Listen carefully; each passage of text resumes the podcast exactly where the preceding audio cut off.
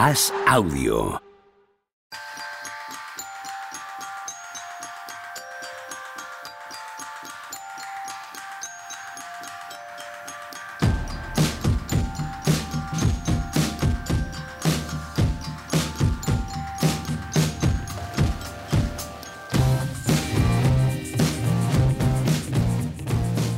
Hola, ¿qué tal? Hoy estamos a martes 27 de diciembre del año 2022 y tengo una mala noticia para vosotros. Ya lo hemos dicho todo. Hoy el previo ha sido sobre NBA y yo, yo creo que ya hemos dicho todo lo que había que decir de estos últimos días y va a ser difícil que lo repitamos. Hola, Juan Marrubio, ¿cómo estás? ¿Qué tal, Pepe? ¿Qué tal, Tony Vidal? Muy buenas, ¿cómo va? pues eso, es que ya hemos, hemos descuartizado a la NBA. Bueno, ahora podemos poner la cara amable, ¿no? Pero cosas, hablar de decir cosas positivas a partir de ahora. Hemos rajado de los de anoche. No podemos, no podemos ni reproducir lo que nos está escribiendo Javier Machicado en el chat. O sea, fijaos cómo está siendo el, el asunto que no podemos ni reproducirlo. Qué tonto es Kendrick Perkins, ¿eh? ¡Jo! ¡Jo! Qué personaje más asqueroso se ha creado ahí el tío, además. Lo que pasa es que em, ha hecho carrera con ese personaje. sí, total, total. y, claro, entonces te paras a analizarlo y dices, "Es que- que igual el hombre es listo. No, no, yo estoy seguro, ¿eh? A mí este es el típico que se nota muchísimo. ¿No- ¿No te da la sensación Que que, es es, un el típico personaje, que, es- ¿no? que se nota Sí. muchísimo que, Sí, sí, que vaya lo que haya que contar? Por poner un Ah. poco de contexto a la gente que no lo sepa, Kendrick Mer- Perkins, analista ahora mismo de NBA, pero en un perfil exagerado. En un perfil en el que eh, tanto lo- las cosas positivas, los piropos, como las cosas negativas las lleva a extremos casi que rozan lo paródico y, Y lo personal, sí. Mete chistes estúpidos. Sí, dice las típicas cosas que seguramente ni las piense solamente por montar lío, las típicas Sí. de, nada, si este es peor. O sea, lo típico que sabe que, que va a dar guerra en redes, es un asco. Y total, en el tema de, en plena Navidad, en un debate acerca de lo buenos que eran los Oklahoma City Thunder, donde él estuvo, por cierto, eh, y él no era el bueno, eh, lo buenos que eran Kevin Durant, Russell Westbrook, James Harden y Serge Ibaka, y hablaba de la edad de cada uno de ellos cuando aquel equipo de Oklahoma City Thunder prometía tanto. Entonces, 23 años, 22 años, 23 años. Y decía, Ibaka 22 años. Bueno, aunque tendría por aquel entonces 30, porque ya sabemos cómo son estos chicos africanos. Claro, es, es tan ofensivo, tan ridículo, ¿no? Que lances una acusación así gratuita, ¿no? Para hacer el chiste, un chiste, yo qué sé, ¿no? Eh, ab- absurdo, que se ha enfadado mucho Ibaka, ¿no? Mucho, mucho, ha contestado que no suele. Y yo creo que tiene razón en, en esa generalización, en que es una cosa que se dice mucho. Aquí, aquí hay mucha gente que lo entenderá con el fútbol. Aquí se dice mucho con más que con el baloncesto, que no, que no llegan tantos chicos jóvenes. Pasa mucho con el fútbol, ¿verdad? Con, Sí. con jugadores de estos africanos todo de la cantera, jóvenes sí. Que están más desarrollados y todo el mundo hace las bromas. de, Ah, este que están sus hijos viéndolo en la grada y esas mierdas de bromas. Pues este, es verdad que Ibaka se lo ha tirado un poco por ahí y tal. Y luego se han enzarzado y otro le ha dicho no me hagas hablar de lo que haces en el vestuario. O sea, un poco... Sí, Ibaka ha respondido pero- con dureza. pero- Ibaka sí, no pero solo ha dicho "Eh, te has equivocado, sino que le ha dicho eras una persona que no quería a nadie en el vestuario, que siempre hablabas a espaldas de los demás, que, en fin, Ibaka mm, ha, Pues ha respondido con dureza, sí. Lo fichan porque necesitaban un pivo duro, se suponía, porque Sí. había pivos, era la época de Bynum en los Lakers, había estado antes de que se cascara Bynum y pensaban que iban a necesitar un tío así. Pero bueno, recuerda que es uno de los mejores pivos de la historia porque si hubiera estado en el séptimo partido de 2010 habría hecho números de Will Chamberlain. Yo mantengo el eso. Yo Celtics. mantengo Ya- eso. ya no, sé, no, tu, no tu comedia barata, pero que estaba siendo clave en aquella final, sí lo mantengo. ¿eh? Sí, ya, sí. ya lo sé, ya lo sé. ¿Es Muy bien. verdad o no? ¿No estaba siendo clave en aquella No, final? no, que tú lo mantienes es verdad. no, no, pero te pregunto a ti, si estaba siendo clave en aquella final o no. No, ¿Cómo que no? no me acuerdo. O sea, no, No, no tengo en no. la cabeza los, los intangibles de Kendrick Perkins. Tony, ¿estaba siendo clave en aquella final o no? Kendrick Perkins. Pepe, yo no me acuerdo lo que he comido hoy. Estoy. Muy bien. Ahí no te Tengo muy metas. para Estáis cosas. estáis- estáis súper alegres. No le sigas. Dice este- Javier Machicado que se nota el sentimiento navideño, temas fresquitos. Javi, eso es para el verano. O sea, hoy no estáis dando una ni, ni el productor ni los parteners que tengo ya aquí. Menos mal que mantendré yo esto a flote como siempre. Lo que, lo que sí que se hablaba mucho es del papel precisamente de Blue Guy, de, de- de que era un jugador, el líder de vestuario de aquel equipo, tal y no sé qué. Pero deportivamente, eh, por culpa del contrato de él, es que no se pudieron quedar Harden y, e Ibaka a la vez. Le pusieron la pasta a Perkins, tenían la opción de hacer un buyout, de, de hacer un buyout aquel, aquello que puso la NBA un año después de, de que se les fue a todos la mano con un montón de contratos tóxicos y la NBA Sí. dijo, no recuerdo, tenía una palabra, la amnistía. tenía la posibilidad de amnistiar a, un jugador y al final no, los Thunder no amnistiaron a nadie. la amnistía, no me acordaba de esto. Sí, cierto. Sí, sí, sí. Teníamos que habernos llamado los amnistiados en vez de mínimo veterano.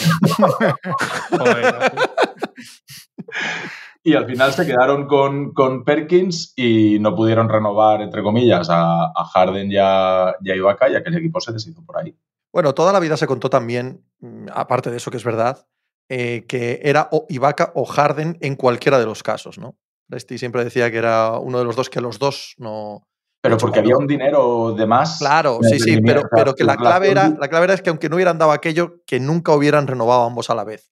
O eso dejaba entrever. y que Harden había puesto alguna trabilla ahí, ¿no? de que quería ser titularísimo y tal, no sé. Bueno. Sí. Bueno, agua, agua que no mueve gusta a la gente hablar de ese equipo, ¿eh? Es que aquel equipo molaba mogollón. Sí, evidentemente. evidentemente. Y, que, coño, acabaron tres de ellos siendo MVPs de la liga. ¿Hay más casos de estos? Yo supongo que no. Tres chicos rookies, o con contrato rookie, perdón, que acaban siendo. por ti. ¿Eh? Todos drafteados, que no. Claro, claro, eso es. todos drafteados en, contrato rookie por ti, jóvenes, que ya juegan una, una final juntos eh, y, que lo, acaben siendo MVPs tres de ellos no sé, habría que repasar, pero me cuesta mucho imaginarlo. Ni siquiera cuando la NBA eran ocho equipos. Los Lakers juegan con ellos una primera ronda, yo creo que es que pasan. No sé si es el año del último anillo. Sí. El de 2010, ¿no? ¿Es, primera ronda o es, segunda? Ya no me acuerdo. Yo, creo que es primera, ¿eh? Sí, es un. Y yo recuerdo. 4-2, ¿no? Recuerdo, puede ser, o 4-1, no sé si es 4-4-2, pero yo recuerdo, no recuerdo nada concreto Sí, estaba mirando, es 2010-4-2. Luego eliminan a los Jazz y es la de los Suns. La final está al oeste de los Suns, estos raros de las defensas en zona y Jared Dahl y tal. Recuerdo ver esa eliminatoria y decir, estos hay que ganarles ahora porque ya no los ganamos nunca más. Pero es que lo dijo todo el mundo, lo dijo todo el mundo. De crecida increíble. Yo que siempre tengo esta idea en la cabeza, ¿no? De que eh, el futuro no existe, porque me la metieron los Ex Pistols y, me mantengo en ella. Eh, el futuro no existe y es mentira y todos los equipos no, pero el año que viene tal. El eh, primer ejemplo que pongo, el primero que viene a la cabeza, en cualquier deporte, ¿eh? es ese Oklahoma City Thunder. O sea, pierden esa eliminatoria con los eh, Lakers, pero se convierten en el ojito derecho de todo aficionado a la NBA, ¿no? Este es el equipo molón y tal. Llegan luego a una final de, la NBA. Y siempre se decía, bueno, pues anda que no tienen tiempo para ganarla, anda que no tienen... ¿Qué va? No existió aquel equipo. No, existió, ¿no? O sea, no, no tienes ni idea de lo que va a pasar mañana. Sí, así es. Jo, yo recuerdo que además escribí en una de las crónicas, porque ya hacía crónicas de esos partidos, puse algo súper bonito, me encantó además, muy poético, de que había visto las olas del futuro, no sé qué, del mar del presente, una cosa muy bonita. Nadie me dijo nada, nadie me lo valoró, pero solo tengo un amigo, que además suele escuchar esto, un buen amigo, que todavía 12 años después se descojona de esa frase. Eso es lo que conseguí. Ningún aplauso y un amigo que todavía me dice esa frase de vez en cuando. Le digo, coño, macho. Supéralo. Sí, sí, no sé qué era. He visto las olas del futuro. Es que ahora pensando es un era un poco relamido. Pero sí, sí. Los Celtics echaron mucho, mucha mano de ellos las finales pasadas, de decir, bueno, o sea, fue una comparativa que se hizo mucho de, bueno, nos queda tiempo por delante, ya están los seis finalistas y mucha gente les decía, eh, Cuidado. Que, cuidado, que aquellos también pensaban esta, lo mismo. Esta ya la hemos visto, esta ya la hemos visto, esta película. Aquí lo dijimos, cuando estás 2-1 en unas finales y ganando en el cuarto partido en tu pista, tienes que ser campeón y luego si tienes muchas más oportunidades ya, lo intentas otra vez, pero de momento, de momento gana esa, ¿no? Esto es como el de este que está en el precipicio, ¿sabéis eso? El que está en el precipicio y, pide ayuda, ¿no? Magnífico chiste de Eugenio. Pues esto es parecido. ¿Lo contamos? hay gente que no lo conoce y está escuchando esto. Pepe, que tienes más gracia que yo. Me falta el, el vodka con naranja aquí al lado para poder contarlo como Dios manda. Y... Por lo, menos en plano, por lo menos en plano de los que te Cuéntalo. Pues el pavo que se cae por un precipicio y se agarra, se queda agarrado a unas, eh, a unas ramas, ¿no? Y a punto de caerse abajo y dice, ¿hay alguien ahí que pueda salvarme? Y entonces se oye la voz de Dios, hijo mío. Lo voy a contar con menos gracia que Eugenio, ¿ok? y voy a cortarlo, voy a hacer la sinopsis, no voy a contarlo entero porque era largo de narices, ¿ok? Dice, y te mandaré, hijo mío, déjate caer y te mandaré un ángel que con sus batientes y poderosas alas te recogerá antes de caer y meciéndote con el aire, ¿no? Suavemente te posará en la tierra y te salvará. Ten fe en mí, hijo mío, y yo te salvaré. Dice el pavo, muy bien, pero hay alguien más. pero hay alguien ahí con, con una cuerda. Hay, hay pues, alguien más hay con una de este. Pues esto es igual. Cuando vas 2-1 ganando en el último cuarto en tu pista, tú ganas ese anillo que ya luego los 5 o 6 siguientes Eso ya sabrás. y tal. Eso es, eso es. Sí. Este equipo va a ganar siete seguidos. Bueno, pues que empiece por el primero. Ya los seis siguientes.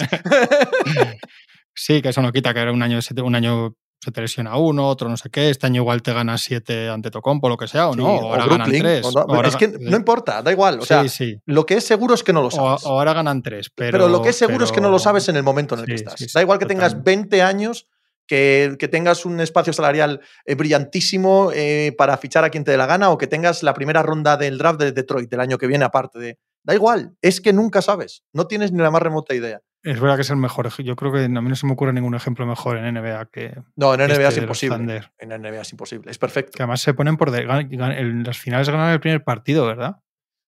Y luego pierden no me cuatro. suena eso. No, No, no lo sé. No lo sé, que puede que sí. sí, ¿eh? pero ahora mismo no, no lo tengo en la creo cabeza. que sí, que ganan uno y pierden cuatro seguidos, pero no los pierden. La mayoría los pierden ajustados. Eso lo final- sabrá mejor Tony que nosotros.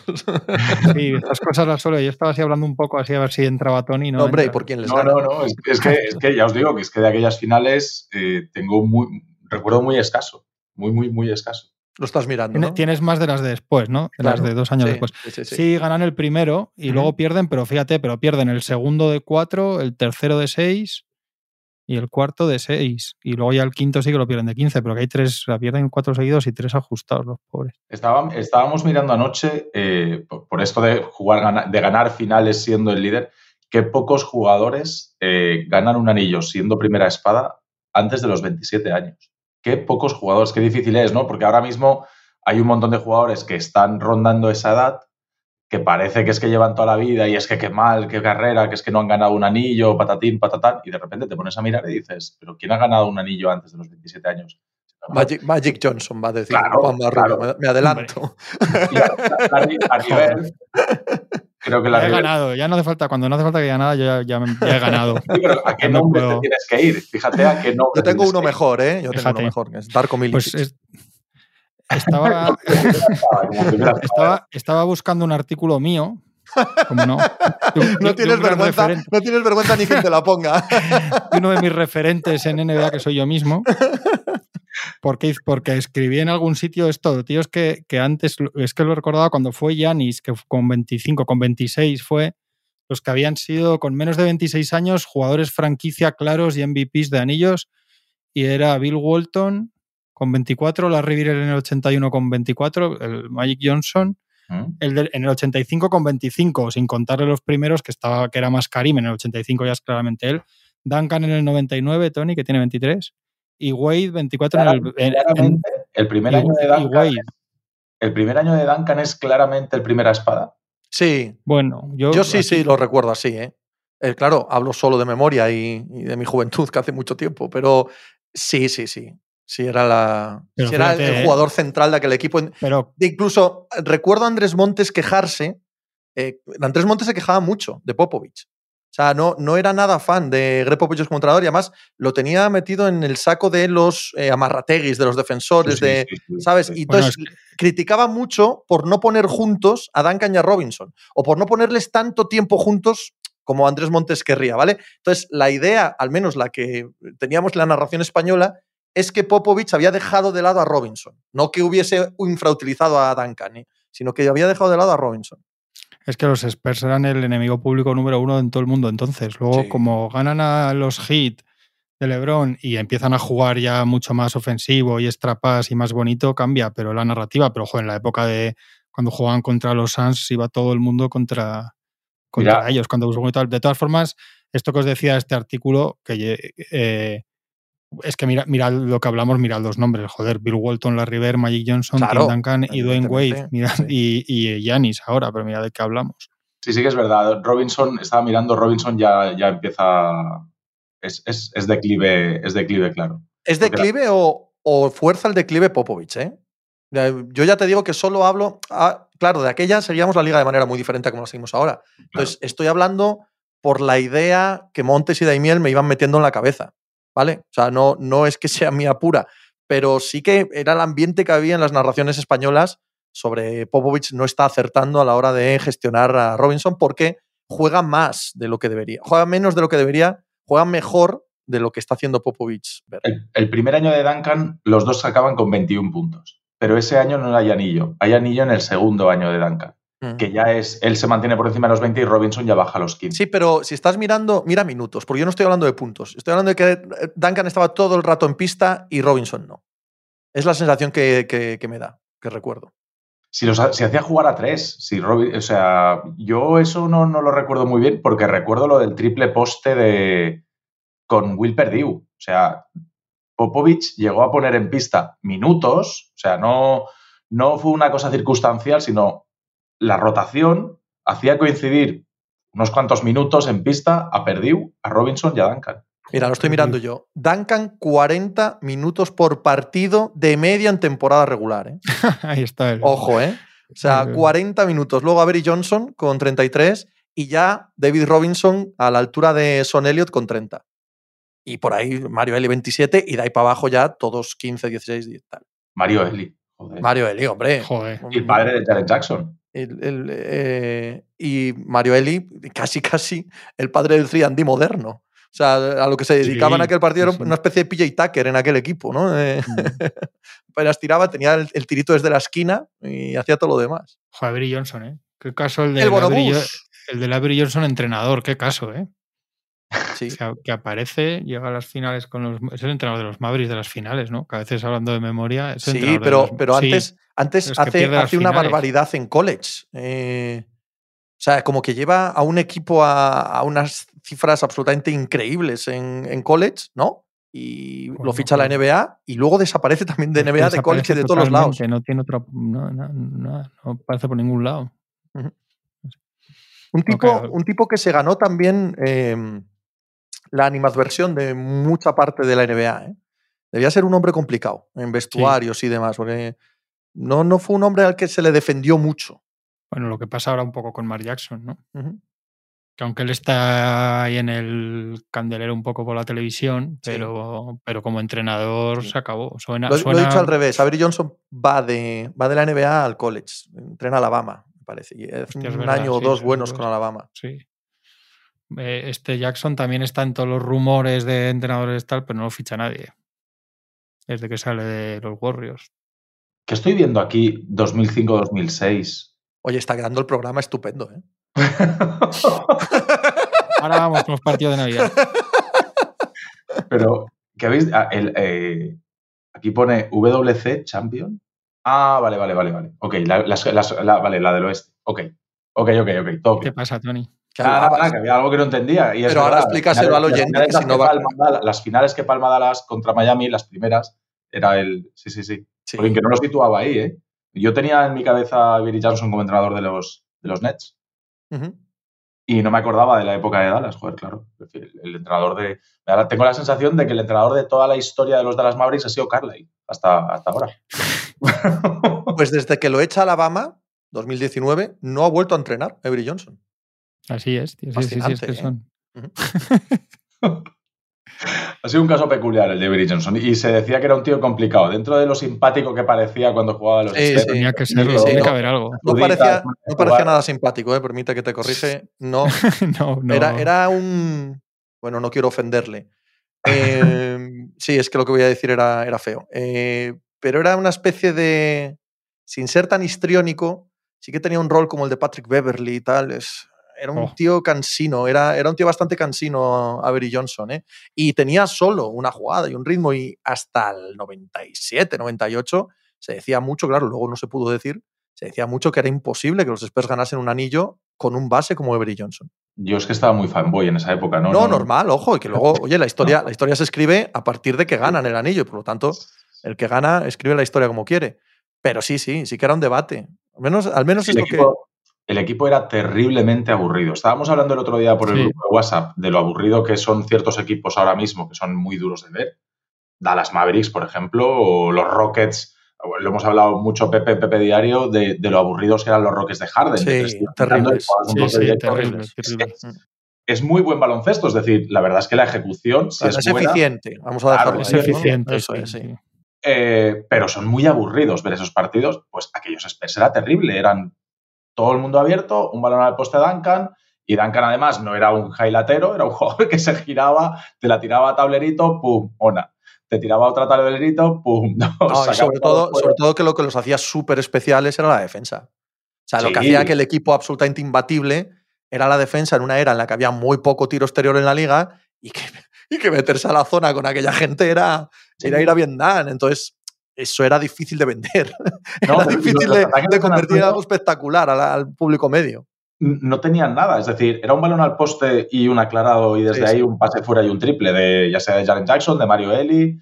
Eh, había jugado. Stephen Jackson. Stephen Jackson, perdona, no quería correr. Avery Johnson tiraba desde el codo, no tiraba desde arriba, pero daba un pasito adelante, se metía dentro de la línea de tres y, la tiraba desde ahí. Son Elliott. Son, esos jugadores. Ese sí, que era, ese sí que era ya el Son Elliott crepuscular. Sí, Son Elliott había sido un gran jugador anterior. Mucho más que en esa época que ya era un, bueno, un complemento directo y ya, ¿no? Pero es que Son Elliott había sido muy bueno en buena parte de los años anteriores, hasta la operación de riñón, ¿no? ¿Le habían quitado un riñón a Son Elliott? Sí, creo que sí, creo que sí. Pero claro, con el carácter de Elliot y con Robinson, pues eran muy buenos porque había mucho talento ahí, pero les faltaba esa mala hostia de campeón, que es la que cuando llega Duncan, pues, pues yo creo que Duncan, la verdad es que Duncan al principio tampoco es un carácter súper agrio, al final sí que, sí que se le hace un carácter mucho más, más duro, pero Duncan tampoco, lo que pasa es que había tanto talento ahí y tanto dominio que, que no te hacía falta esa mala hostia, pero Fijaos lo nerviosísimo que se está poniendo machicado, ¿eh? que nos escribe diciendo, oye, Irving no juega nada mal a esto. O sea, está, está hartito de escuchar hablar de historietas de cuando él no había nacido todavía. O sea, está, está poniéndose muy nervioso con el programa de hoy. No, acertamos con él, ¿eh? No acertamos, efectivamente. No somos capaces a darle gusto. No hay manera. ¿Qué queréis hablar? ¿De lo de esta noche? ¿De los Nets? ¿Del día de Navidad? ¿Hacemos un qué tal vivisteis el día de Navidad? ¿Cómo hicisteis para ver los partidos? ¿Algo así? Venga. Venga, ¿cómo hiciste, Tony, para ver los partidos? Yo lo tengo fácil, yo los di en directo hasta el descanso. Pero tu madre, tu madre no te pide que vayas allí a merendar, a cenar o algo. La jefa no te dice ven con los eh, futuros suegros. Eh, y tú dices, ¿cómo futuros suegros? Y tú sí, sí.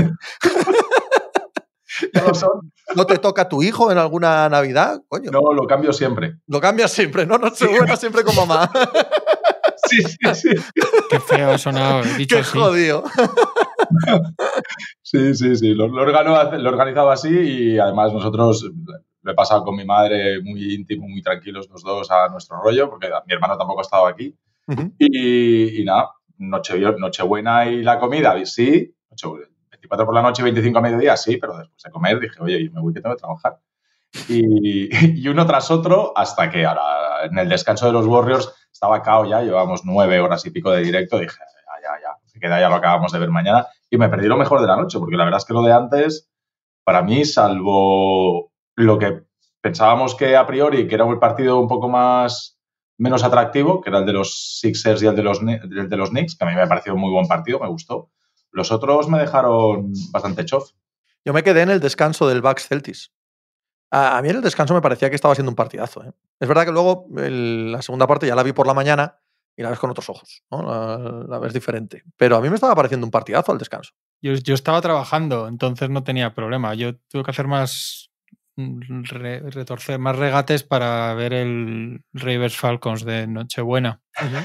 Pero esto ya me pilló, vine por la mañana a Madrid y, estuve currando. De hecho, curré, y hice todos los partidos, dormí justo el de eh, durante el Back Celtics que lo vi después. Estuve con los anteriores y luego vi los vi en directo también. Eh, me levanté iba a ver el de los Warriors y, y el Suns Nuggets que por lo menos estuvo muy divertido. Parece que estuvo muy divertido.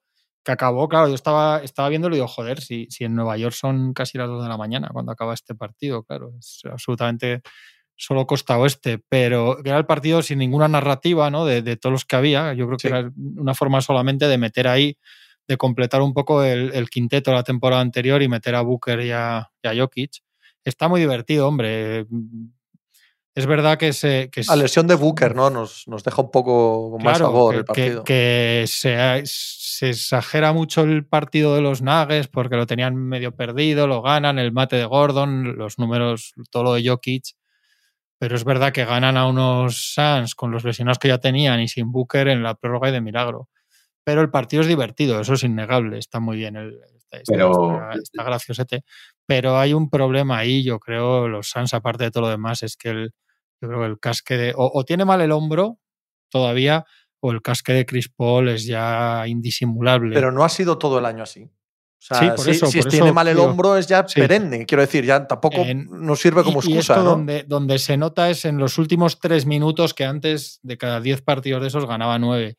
Este año no hace una jugada derecha, hasta falla tiros libres y tal, pero es que son todos los momentos calientes, son todo o triples de Samet que le entran o jugadas a Ayton que pierde un montón de bolas porque se aturulla, pero, pero no hace nada a Chris Paul y yo viéndolo decía, madre mía, Chris Paul, que entonces eso es muy buena señal para los Suns, pero el partido por lo menos es divertido. A mí, el de a mí me decepcionaron mucho los Grizzlies en el anterior, mucho. Es un partido extraño, macarra, embarrado. Sí, es, sí, es un partido que no va a ningún lado, creo. Pero yo tengo una cosa con ellos siempre de que son muy divertidos y muy buen equipo, ¿eh? partiendo de esa base, pero que no son una alternativa real. Y en partidos así me quedo esa sensación, que igual no es justo, ¿eh? pero joder, tienen una ocasión ahí sin Wiggins, sin Curry, la verdad es que pierden muy, muy malamente. Muy feo, sí, muy, feo. Pero nadie en el este, ¿eh? o sea, en el oeste, perdón. Yo te pones a mirar y a analizar. No, no. es que ¿quién, ¿quién, metes entre los cinco primeros del este? Los Clippers. Tony, Tony que o, o, les sale a los Clippers bien este año o van a ganar el oeste. Cualquiera. Los Warriors, los Warriors llegando octavos al final. Sí, sí, sí. Si, vuelve Curry. Esta mañana he estado pensando exactamente eso. Y olvídate. Y luego perderán las finales seguramente o, o igual la lían otra vez y tal, pero pero fui viendo ese partido y digo, ya está, si es que al final a todos estos Nuggets, Grizzlies, Pelicans les cazan, les, cazan. estáis, pasando por alto, estáis pasando por alto un hecho, que es que al estar tan abierto, eh, cualquiera cree que puede ganar el oeste este año, uno va a acertar en el mercado de traspasos. Uno de estos equipos va a acertar en el mercado de traspasos. Y ese es al que hay que seguir. Ese es el que, al que hay que mirar de cerca. Pues igual son los Warriors, ¿eh? que son los que tienen. No, perfectamente. Pero eh, como está tan abierto, voy a sospechar, luego igual no pasa nada, pero voy a sospechar que todos los general managers de los 6-7 equipos que tenemos en mente están dándole a la cabeza porque piensan, ojo, que como me lleve a tal, somos equipo de, final. Porque no hay, porque esto que vemos lo ve todo el mundo. O sea, mm, no hay jerarquía ninguna en el oeste. Entonces, el que arriesgue, y habrá dos o tres que lo hagan, uno de ellos va a acertar. Y ese, ese se va a convertir en el máximo favorito. Y no decía de broma lo de los Clippers. Y no decía de broma, bueno, cualquiera. Cualquiera que, pongas encima de la mesa no es broma. y, lo, que ha dicho Juanma, que es que los Warriors se te meten décimos de play-in y, si están, y si están Sí, sí, claro. Igual se, evidentemente. Está entero con dos piernas y dos brazos carry, simplemente. y está Wiggins, no hay más o menos como el año pasado, y, lo, y, Green y tal, no hay ninguno de estos. Y no, no, si es que yo, vamos, no me juego contra ninguno, salvo que que les descorche de una vez para bien a, los Clippers, que podrías decir, pero es que del otro lote, del, de Nuggets, Pelicans, Grizzlies, Grizzlies, que son un poco esos, ¿no? Yo creo que los Kings igual no están todavía para eso. Los Mavericks y los Blazers, no sé, yo creo que tampoco. Al final se ha quedado así. Los Wolves no van a estar, evidentemente. Pues esos son esos tres o cuatro.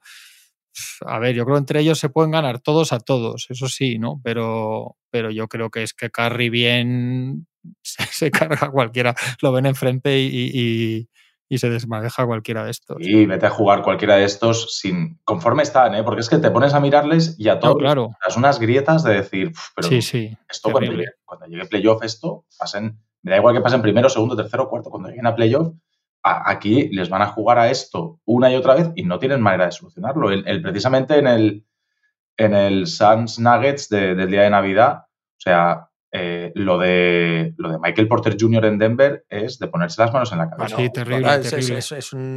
Es, una ofensa continuada, tío. Este este chico es que no puede jugar ahora no, No, puede jugar, no, puede jugar. y en playoff no juega un minuto.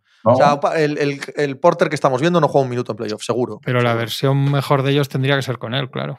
no existe. Porque Murray no está todavía 100%, pero a Murray se le ve que en los últimos minutos mm. quiere las bolas y se atreve y. Y también es diferente este Murray al de hace un mes, que también da expectativas de lo que puede ser en abril. Es lo que decíamos, él va más. Murray está haciendo una curva bastante parecida a la de un jugador que vuelve de una lesión. Luego ya veremos. Pero sí, yo lo pensé mucho viendo el partido, Tony, que Michael Porter, qué, terrible sombra de, Y, ellos el, vuelo de ellos buenos con todos estos bien, no, no se pueden permitir. Pero Porter tampoco es una sombra de nada, ¿eh? O sea, quizás de la idea, de, la idea, de la idea, utópica de Michael Porter, nunca lo ha sido, no. Ya en Missouri se lesionó de la espalda y no me he vuelto a saber. Porque está muy bien Aaron Gordon, está bien, ya sabes que Caldwell Pope y Bruce Brown te van a dar lo que ellos te dan, pero... Alucinante lo de Caldwell Pope, eh, qué bueno es defendiendo. Ayer estuvimos, esto ya es café para muy café, ayer estuvimos una hora para analizar seis minutos de juego, hablando de seis minutos de juego de ese partido, y es cuando lo pausas y empiezas a mirar y tal y no sé qué. Y la verdad es que cuando empiezas a mirar, en este caso veíamos los dos ataques y las dos defensas, Michael Bridges y Kentavius, es que es un nivel de defensa que pasa casi desapercibido. O sea, que al final te das cuenta porque es una buena defensa. Y en la siguiente, otra buena defensa. Y en la siguiente, otra buena. Qué bien. Fíjate, siempre el que llega a hacer la ayuda, el que echa la manita aquí, el que está bien posicionado, ese balón dividido le cae a él. O sea, es una defensa, otra defensa. este tipo de jugadores, Jorín, a veces que. Los ellos que hace este tío en la burbuja con los Hombre, Lakers vamos. son una cosa. Es que es posible que no hayan ido Lakers sin él. No, no, no. claro. es, una, es, una, cosa estruendosa, recuperando a un jugador que habíais destrozado en Detroit. No, al revés, lo, lo, formamos. Donde Fue le donde, lo, lo, construimos. Donde le llamabais KCP Kid Can't Play. Así lo formabais. Es que era verdad. Así, gracias a esa mano dura, acabó saliendo en la personalidad que tiene ahora mismo en la liga. Lo malo que tiene él, y por eso no es, porque claro, en su, en su mejor versión sería un escolta top de la NBA, lo malo que tiene es que, es que tiene, tiene unos. Sus valles son una cosa horripilante. Mm. Tiene de repente, ¿qué es lo que le pasó? Él gana el anillo y empieza la siguiente temporada, la de los Lakers de Mark, Redder, Wesley Matthews y tal, que empiezan como un tiro y parece que van a ganar hasta que se lesionan, que son favoritos, hasta que se lesionan Davis y LeBron. Ese, año empieza Cadwell Pop, que parece que está jugando todavía los playoffs y es una cosa de locos. Y a mitad de temporada es que parece que se le olvida jugar. Y cuando entran en esos valles es que no mete un tiro abierto, se le caen balones de las manos, es una cosa increíble. Igual el mes después vuelve a estar metiendo el 45% de los triples, defendiendo a, a Lilar y a Curry, al que le pongan pero como te cacen en el momento clave estas que se le van, es que, es que no, tiene término medio el tío, es tremendo. Pasa que tienes que tener un equipo eh, que pueda sobrevivir a sus defectos en ataque, porque él en defensa sí que te lo va a dar. Lo que pasa es que la defensa de Denver es un desastre. Es un desastre. Con él. Entonces, eh, lo que él te hace muy bien tampoco te luce tanto, tampoco te da tantas victorias al cabo del año, porque es que la defensa global del equipo te va a hundir su buen trabajo individual. les, va, les va a impedir, yo creo, ser, otra vez el, bueno del oeste, aunque ganen, que van a ganar muchísimo en temporada regular. Tú entiendes que, que has de esconder a Jokic. Entiendes que, bueno, hay que esconder a Jokic porque Jokic se da tanto en ataque que lo has de tener en pista, indudablemente. También has de esconder a Jamal Murray un poquito, bastante pero claro, si ahí de cinco el tercer mal defensor es Michael Porter Jr., eso es que no es un, claro, no, es un mal defensor, es un agujero negro. o sea, eso ya es, claro, es, peor. Sí, sí, sí. Es horrible. y en ataque, en ataque es alucinante. Cuando le toca poner un bloqueo, hace el amago de ponerlo y sale corriendo hacia balón. O sea, y los compañeros que iban a recibir el bloqueo se quedan así. Hay, hay varias jugadas muy, muy curiosas. Este chico, este chico va a acabar. No, no, no, no, no tiene. Sí, seguro porque van a tener que poner las rondas. Y dices, bueno, me quedan seis años buenos de Jokic. Oye, pues esas rondas las tengo que poner en el mercado para traerme. Sin duda. Para traerme a alguien. Pero traerme algo. Yo no tengo, no tengo muchas dudas de que Denver va a ser muy agresivo ¿eh? este año en el mercado de invierno. Sí. Sí. Sí, porque lo ven igual que nosotros. Todo esto que estamos diciendo, el oeste abierto, nuestra defensa una mierda. Tenemos un tipo que ha ganado dos MVPs y que no, si no se lo dan este año es simple y llanamente por no darle tres. Eh, eh, esto lo ven igual que tú y que yo. y antes tenían la excusa de esperar por Jamal Murray y por Michael Porter. Ya no tienen ninguna excusa. Ya hicieron lo de. fichajes, Pepe, en verano para, reforzar esa defensa. intentaron con Aaron Gordon, y, pero lo que te quiero decir es que no se quedan parados no se quedan parados. Entonces, si ven que el producto está completo, claro que pararán. Pero mientras no vean que el producto está completo, eh, la agresividad va a estar ahí. Pues mal vale. Es que ellos, la defensa y luego la, es que no pueden sentar tres minutos a Jokic y eso es un plan insostenible para ningún equipo. O sea, los leía un día a un periodista de Denver decía una cosa que es verdad, que el juego, que esto pasa con cualquier superestrella, pero yo creo que con este pasa más que con otras, que es tan particular todo lo que pasa cuando está Jokic que es muy difícil pedirle a un equipo que durante 10 minutos juegue de otra manera, ¿no? Digamos, esto es un poco cuando los Warriors sentaban a Curry y ponían a Poole y dices, bueno, es, es una versión absolutamente de Alibaba, ¿no? De cuando, pero malísima, pero, pero puedes intentar jugar que los demás hagan lo mismo, ¿no? Aunque este, no sé si me explico. Sí, sí. Malamente, pero, pero bueno, más o menos. Pero claro, es tan irreplicable Jokic que los ocho minutos que no juega cada partido, ese equipo está completamente perdido. O tienes a sacando un poco, pero es imposible que Pero no es de los que más juega en la liga, ¿eh? No, pero, pero en los días que tienen que ganar, es que lo tienen. O sea, el otro día, por ejemplo, empieza el último cuarto y está todo el mundo para que lo saque el primer tiempo muerto, porque es que no pueden estar dos minutos ahí sin él. Y el tío, físicamente, sabemos que las eliminatorias así duras, joder, se hace tal y como juega él, por el volumen de bola en las manos, encima en la zona, reboteando. Sí. impo- no le puedes pedir 46 A mí minutos. eso sí me o preocupa más. 43 Sí. y que en los otros 5 hagan, hagan menos 11 el equipo. es- Eso es imposible. Yo es que creo que Mike Malone, Mike Malone lo está haciendo muy bien. Y, y creo que durante la temporada regular maximiza mucho eso. ¿Sabes? Cuando no está Jokic, es un equipo muy malo, pero lo quita a menudo. O sea, no lo está sobreexplotando Sí, en sí. temporada regular. ¿Qué pasa? Que entiende muy bien cuando, si van ganando de 15, cuando si el otro equipo eh, afloja un poco. O sea, entiende cuándo darle descanso. Pero esa táctica de muy buen entrenador es inútil en playoff. Es lo que decía Juanma, en playoff es totalmente inútil. En playoff tienes que ponerlo 45 minutos. Punto. Y no puede jugar 45 A minutos Jokic. segunda ronda está muerto. Claro, eh, no puede. El, el cambio grande físico de Jokic viene tras unos playoffs en los que creo que él se da cuenta, hablan con Sí. él. "Oh, Sí, es sí, que. El, el- famoso partido de las cuatro prórrogas contra los, contra los Blazers, Sí, sí, sí. eh, y él se da cuenta de decir, es que como esto me pase, pues me vuelva a pasar, yo no puedo jugar la segunda prórroga muerto. Por, porque, porque si van que, que apenas es más se sostenían en pie. Y si tienes un poquito más de fondo, al final puede ser absolutamente determinante. Eh, yo, lo- yo estoy de acuerdo con lo que ha dicho Pepe. ¿eh? Ahí Denver, Pelicans, Grizzlies, creo que es otro equipo que igual Seguro. tiene que poner ahí, hacer un lote. a de- Grizzlies, a Grizzlies en estas le ha venido de fábula, le ha venido de fábula todo, claro, ¿vale? Pero lo que ha hecho Taylor Jenkins durante todos estos años de dar valor al banquillo, a la hora de moverse en el mercado, le va a venir de fábula. No es solo ganar partidos, no solo tener el vestuario contento, es que todos esos chicos que han hecho sus números y sus minutos en la NBA tienen un valor muy diferente al de los equipos que juegan con ocho tíos, pero muy diferente. Sí. Porque con lo que hay, yo creo que tampoco les da. ¿eh? No, no, claro da. que no. Pues sí dices. no lo sabemos todos. No les sí. da. Son Y- muy, y- muy, muy divertido y muy Ojo, molón. y- ojo que pero- también pero- tampoco estamos viendo, eh, o sea, también hay que esperar dentro de un mes cuando Desmond Bain esté de nuevo a full, ¿eh? Sí, Que ese sí. jugador, como dice nuestro queridísimo Mario García Moure, probablemente el mejor tuitero de la historia, eh, el mejor, la estrella es Yamorán, pero el clave es Desmond Bain. El jugador clave de este equipo para ver dónde está su techo es Desmond Bain. Sin embargo, el, para mí es fundamental que aprenda a hacer ciertas cosas Jaren Jackson. O sea, si, si sigue cargándose de faltas en los partidos y no te puedes fiar de él de que juegue 35 minutos, es que cambia totalmente al equipo en defensa. No puede Había un chiste muy bueno, el- había un chiste muy bueno a ese respecto. Decía eh, Jaren Jackson, si consigues quedarte fuera de problemas de faltas, serás uno de los mejores jugadores de la liga. Y al igual que el chiste de Eugenio, decía Jaren Jackson, y, y no hay alguna otra manera. No puede, Sí, sí, no sí. puede ser de alguna otra manera. No, porque hay jugadores que no aprenden nunca, que no, No, hay manera y, se quedan total, se quedan muy desguarnecidos. O sea, él, él se nota muchísimo en defensa en ese equipo. Yo creo que ahí, y, y sé que es, es muy antipopular esto, pero ya Morant a mí no Sí, le veo, yo, yo, no yo le sé veo lo dominando un que. partido, eh, a nivel colectivo. Sí. A nivel individual Yo- sí, va- va- tiene partidos de meter 60 puntos y que dices, bueno, y podría Sí. meter 100 si quiere. Pero eso es sostenible como para lo el suficientemente tiempo como Lo para... hemos comparado desde el primer año, creo que la inmensa mayoría, con Derrick Rose y con Russell Westbrook. Sí, sí. Es por algo. O sea, tiene Sí. las mismas virtudes y mismos defectos Sí. que, este, que estos.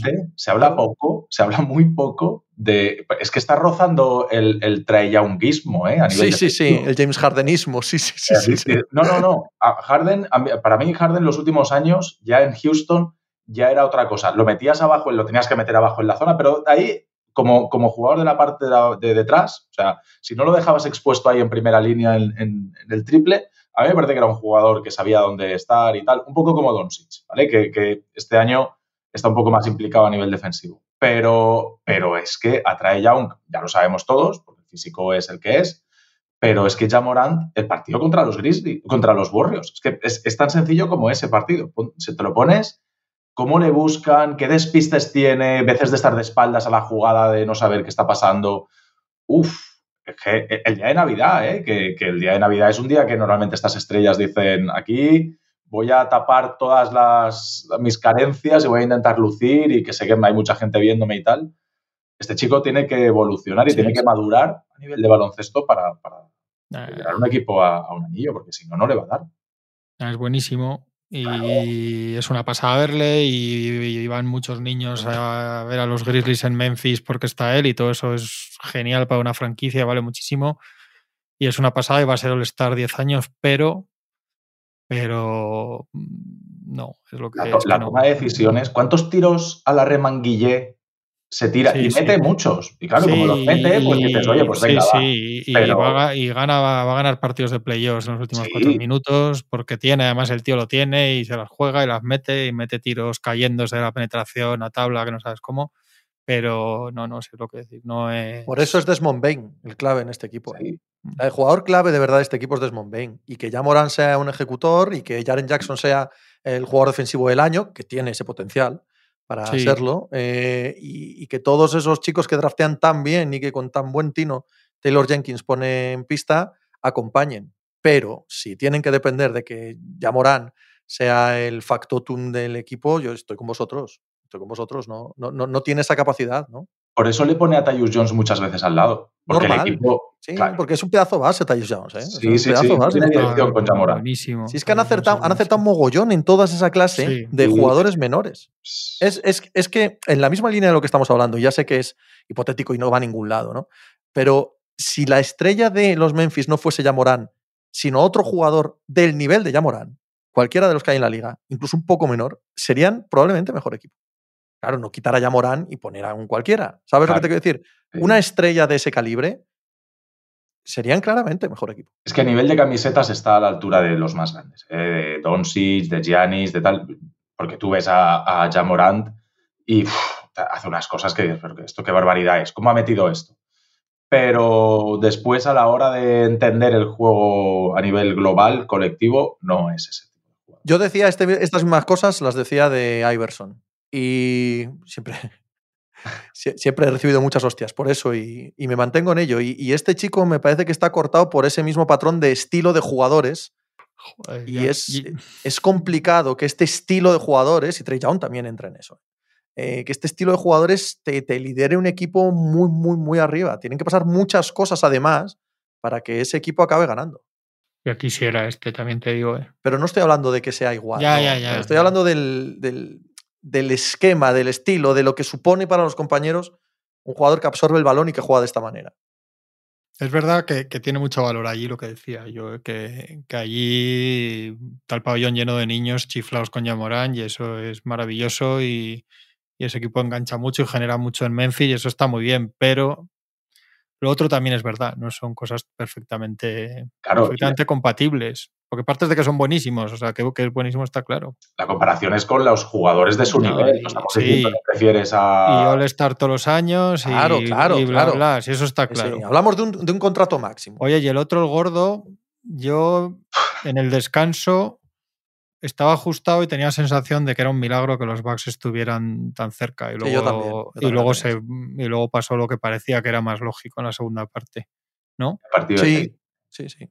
Estamos hablando de esto como, como Tatum, madre mía, qué barbaridad. Es que este sí que ha dado el paso adelante, exigido en los últimos dos años, y ahora ya es el jugador completo. Ahora ya es la, es la versión premium de, de, lo que intuíamos que podía ser Tatum. Y claro, con esa versión, pues, pues es que son los favoritos número uno al anillo, ahora mismo. También es verdad que en ese mismo partido eh, también uno puede intuir lo que decíamos de Denver, ¿no? Si pierden, uno puede intuir cómo van a perder, ¿no? si esta gente sí, sí, sí, sí, sí, Bueno, la, la, cuestión es que se.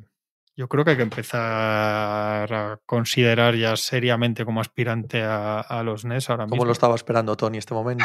Sí, sonríe, no, no, sonríe. No, no, él no, ha forzado. ha jugado muy bien sus cartas. Yo lo dije el otro día. Eh, a mí me importa un pijo decir que, que, pensaba que no y está saliendo, pero, pero ellos primero empezaron a ganar partidos de los que no tienes que ganar más o menos normal, pues es el camino. Y ves que los dos últimos ha sido a los Bucks muy convincentemente esta noche en Cleveland, que es difícil, esta noche en Cleveland con un clinic de tiros jodidos de Durán y Kairi, pero claro, es que eso es tener a esos dos jugadores. Eso no les va a hacer ganar eh, el anillo. Lo que les hace ganar el anillo es todo lo claro, demás. todo lo demás, Todo lo porque, otro- eso- porque va a aparecer. cuando perdían. Claro, Eso, eso va a acabar apareciendo, pero Claro, es pero que todo lo demás ya, pero ya que funciona. ya cuando tú haces todo sí. lo demás y Eso es. juegas contra un equipo que defiende también en la zona y tal, y, y de repente ves como en sus buenos tiempos de los dos, a Durán metiendo tiros de 6 metros sin parar y a Kairi metiendo tiros dificilísimos y tal, y te vienen ahí flashbacks de lo que son estos dos tíos. Ese es el mérito de, del equipo. Y claro, de repente está muy bien TJ Warren, que lleva dos años sin jugar. Alegría volver a tener a Sí, Warren. claro. Totalmente, ¿eh? Totalmente. tiro por Incluso todos los lados, está bien Ben Simmons, es que han cuadrado todo, todas las, todo, ahora mismo todas las, las puntas del- de todas las piezas del puzzle han encajado de repente, todas, ¿eh? Sí, sí, sí, Y hay totalmente. cosas que mejorar, ¿eh? Les hace falta un base, un base ti- tip perfil Tyus Jones, por, por, por volverlo a decir. Hay alguien que de vez en cuando mm, de un poco de sentido y de cuando están apurados mantenga el control, porque esto a Kevin Durant y a Kyrie Irving, dentro de que hacen casi todo bien, esto probablemente sea de las cosas que más les cuesta.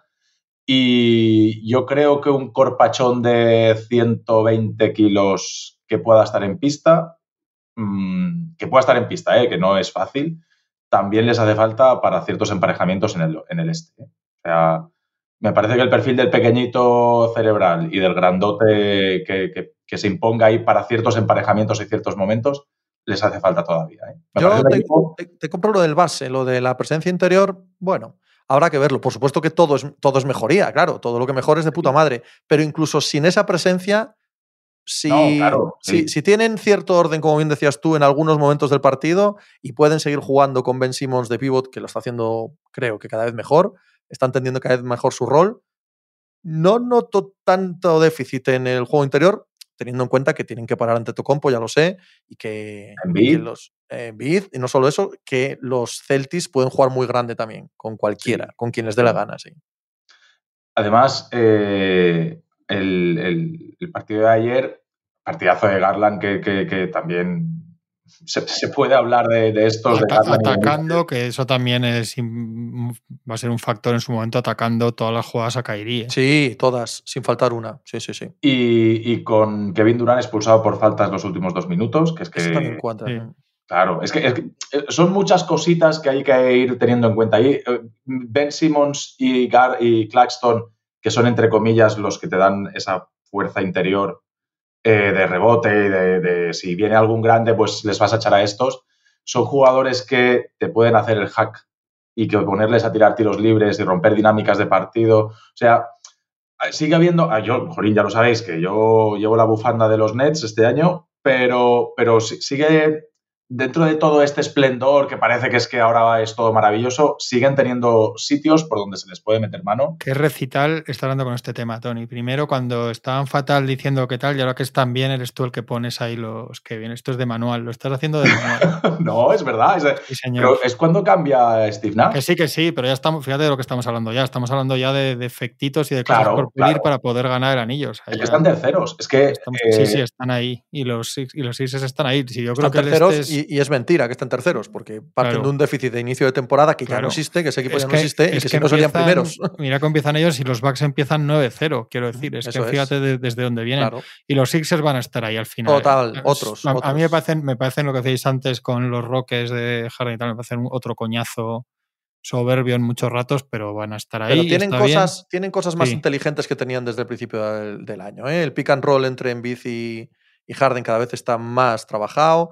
El esconder a Harden en defensa, lo que decía antes Tony, ¿no? se vio muy bien en el Madison Square Garden en, en Navidad, cómo lo ponían en la esquina abajo, a la izquierda, en la zona. ¿no? Después, después de que concede 10 canastas seguidas, pues son 10 canastas seguidas, lo esconden allí. Eh, hay, hay mecanismos en los eh, Philadelphia Sixers que ya no son tan simples como inicio de temporada, ni siquiera tan sí. simples como esos Rockets de hace unos años, ¿no? Son un equipo un poco más completo. Que- y, vuelve, y vuelve Mike C el viernes, por cierto. Sí, Tyrese Maxey. qué momento cuando sale el tío con esa ropa que se pone a decir que no sabe. Es que el tío al final te acaba ganando, y te acabas haciendo de él. Sí. Porque, porque es un fenómeno. ¿sabes? Es que es el lazarillo de Tormes. O sea, es un sinvergüenza. Que, que te descojonas y dice que él no sabe de dónde sale lo de que, igual vuelve a Houston. Efectivamente. Es el mejor. Pone Bognarowski, por si acaso alguien está un poco perdido, un tuit una hora, antes de que empiecen los partidos de NBA. Por cierto, que hemos vivido em, los dos extremos de, de, las relaciones públicas en la NBA de manera gloriosa. De manera gloriosa este fin de semana en la NBA. Los Charlotte Hornets dicen que negocian con Miles Bridges 6 de la tarde del viernes del fin de semana de Navidad. O sea, que no están encendidas ni las redacciones. O sea, y una hora antes del día más importante del año de la temporada regular, el jugador estrella del primer partido filtra a Bonarowski, que ojo, que a mí me apetece volver a Houston. Hombre, que mira, a ver, que, no, que no, se lleva muy. Que su relación con Envid está en proceso. Eso es. Y sale después del partido y dice: No sé dónde ha sacado esto Bonarowski. No sé, le habré llamado yo, James. Le habré llamado yo para engañarle. Se me habrá marcado el teléfono. Se me habrá marcado el teléfono. Ostras, qué sinvergüenza. Pero va a estar ahí. ¿eh? La otra también, la de los Hornets también es. Pero hombre, o sea, y la meten ahí en una tarde de viernes antes del fin de semana de Nochebuena. Sí, sí, sí, sí. Obra maestra, obra maestra de, cómo esconder una noticia. En el, en el este, eh, de lo que estábamos hablando, de, cómo han subido los Nets, es que te pones a pensar en la primera ronda y el cuarto y el quinto, porque ahora mismo hay cinco equipos que están a otro nivel. Sí esa primera ronda entre el cuarto y el quinto va a ser mm, suicida. Es decir, por, eso los Nets, en este caso los Nets, ¿no? porque entendemos que Boston y Milwaukee aún siguen un pasito por delante. No, ya no. Está medio partido Milwaukee. Está claramente por delante Nets en tendencia ahora mismo que Milwaukee. Sí, pero, pero me parece que estamos viendo ya casi, casi la mejor versión de Brooklyn, casi, con lo que hay. Y creo que los Bucks les queda mucho. Sí que es cierto lo que hablábamos el otro día, de que... No lo, no lo sé, Tony, pero es lo que te decía antes, Juanma, es que empiezan 9-0 y estos empiezan perdiendo todos los partidos. Si mm. quitamos los primeros 15 días o primeros meses de competición, si quitamos hasta que echan a Nash, los, los Nets tienen un récord muy superior al de Milwaukee. Y luego van a pasar cosas muy que están bien, como que si estos tres equipos están un paso por delante también de los Sixers, digamos, y de los Cavaliers, pongamos esos dos ahí, quedar primero va a ser importante no solo por el factor cancha, sino porque solo juegas contra uno, ¿no? El, segundo y el tercero van a tener que jugar en teoría entre ellos y luego contra el primero, digamos. Entonces, no son tonterías. Y luego, joder, que, que más allá de eso, pues del 5 para abajo, pues va a haber equipos como Miami Heat que si llegan con todo son un, son un señor equipo de primera ronda, quiero decir. Una cosa es que sean decepcionantes, que no sean el año pasado, que no te los creas mucho, pero joder, jugar en primera ronda contra si están todos, si está Valde, si está De Bayo, si está etcétera, tampoco es, tampoco es lo que más le apetezca a nadie, ¿no? Pudiendo jugar contra los Knicks o los Hawks o alguno de estos, o sea, que va, que va a estar bien.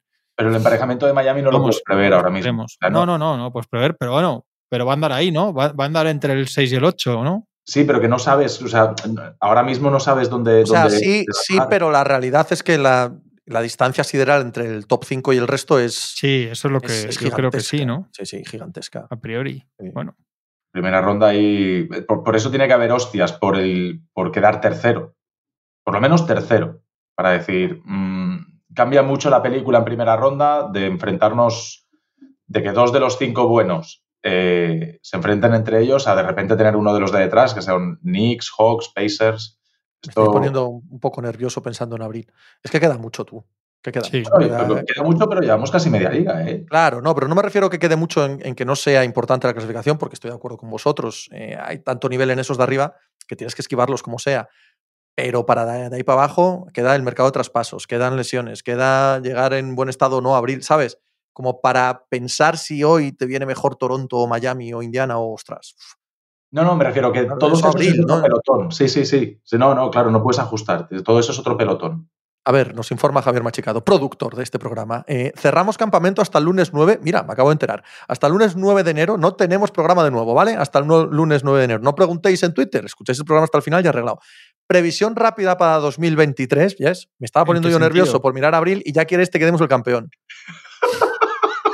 Previsión rápida, dice el tío. es, hay un antes y un después del, del cierre de mercado. Claro, Yo Javi, voy a decir Javi, una por cosa. favor, espera que haga el traspaso, hombre. Y yo digo una cosa para 2023, me mojo. Ojo. Víctor Wembanyama, número uno del draft. ¿Qué dices? Ojo. ¿El francés ese? Yo, para que se, Guardad este tweet. para que se demuestre lo, lo que sigo la ¿Cómo que previsión rápida, Javi? Coño, ¿qué es eso? número 2 del draft, Scott Henderson. Vaya, Joder. otro. Joder, no, os estáis Joder. mojando, os estáis tirando a la Pepe, piscina hoy. Venga. Pepe. Número Venga, 3. tuya, Pepe. Que nadie número sabe 3. número tres, no, no, ¿no? claro, ya ves si me lo sé. Número 3, Detroit Pistons. Esa la veo clarísima. esa, esa la veo absoluta y totalmente clara.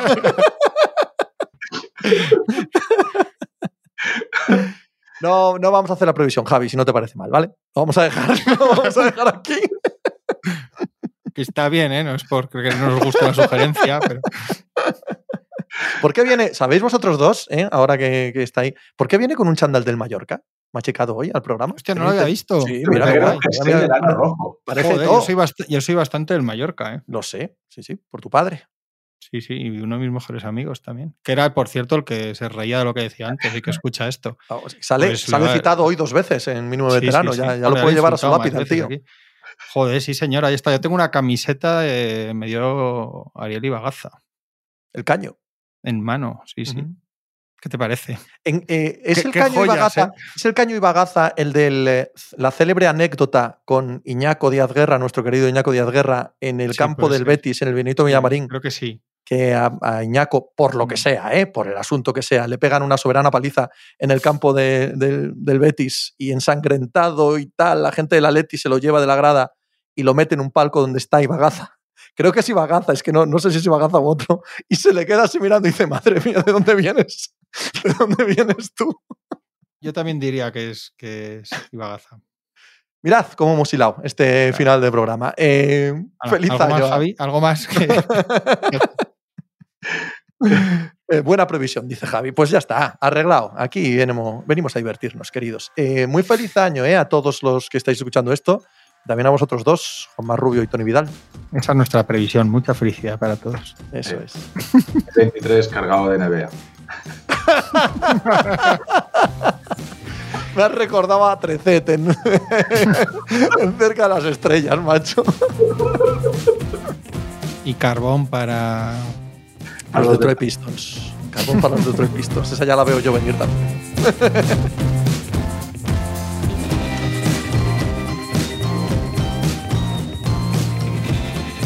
Pues muchas gracias por habernos acompañado en NBA Mínimo de Veterano. Muchas gracias por haber escuchado este podcast que es original de As Audio con la producción de Javier Machicado y la realización de Vicente Zamora.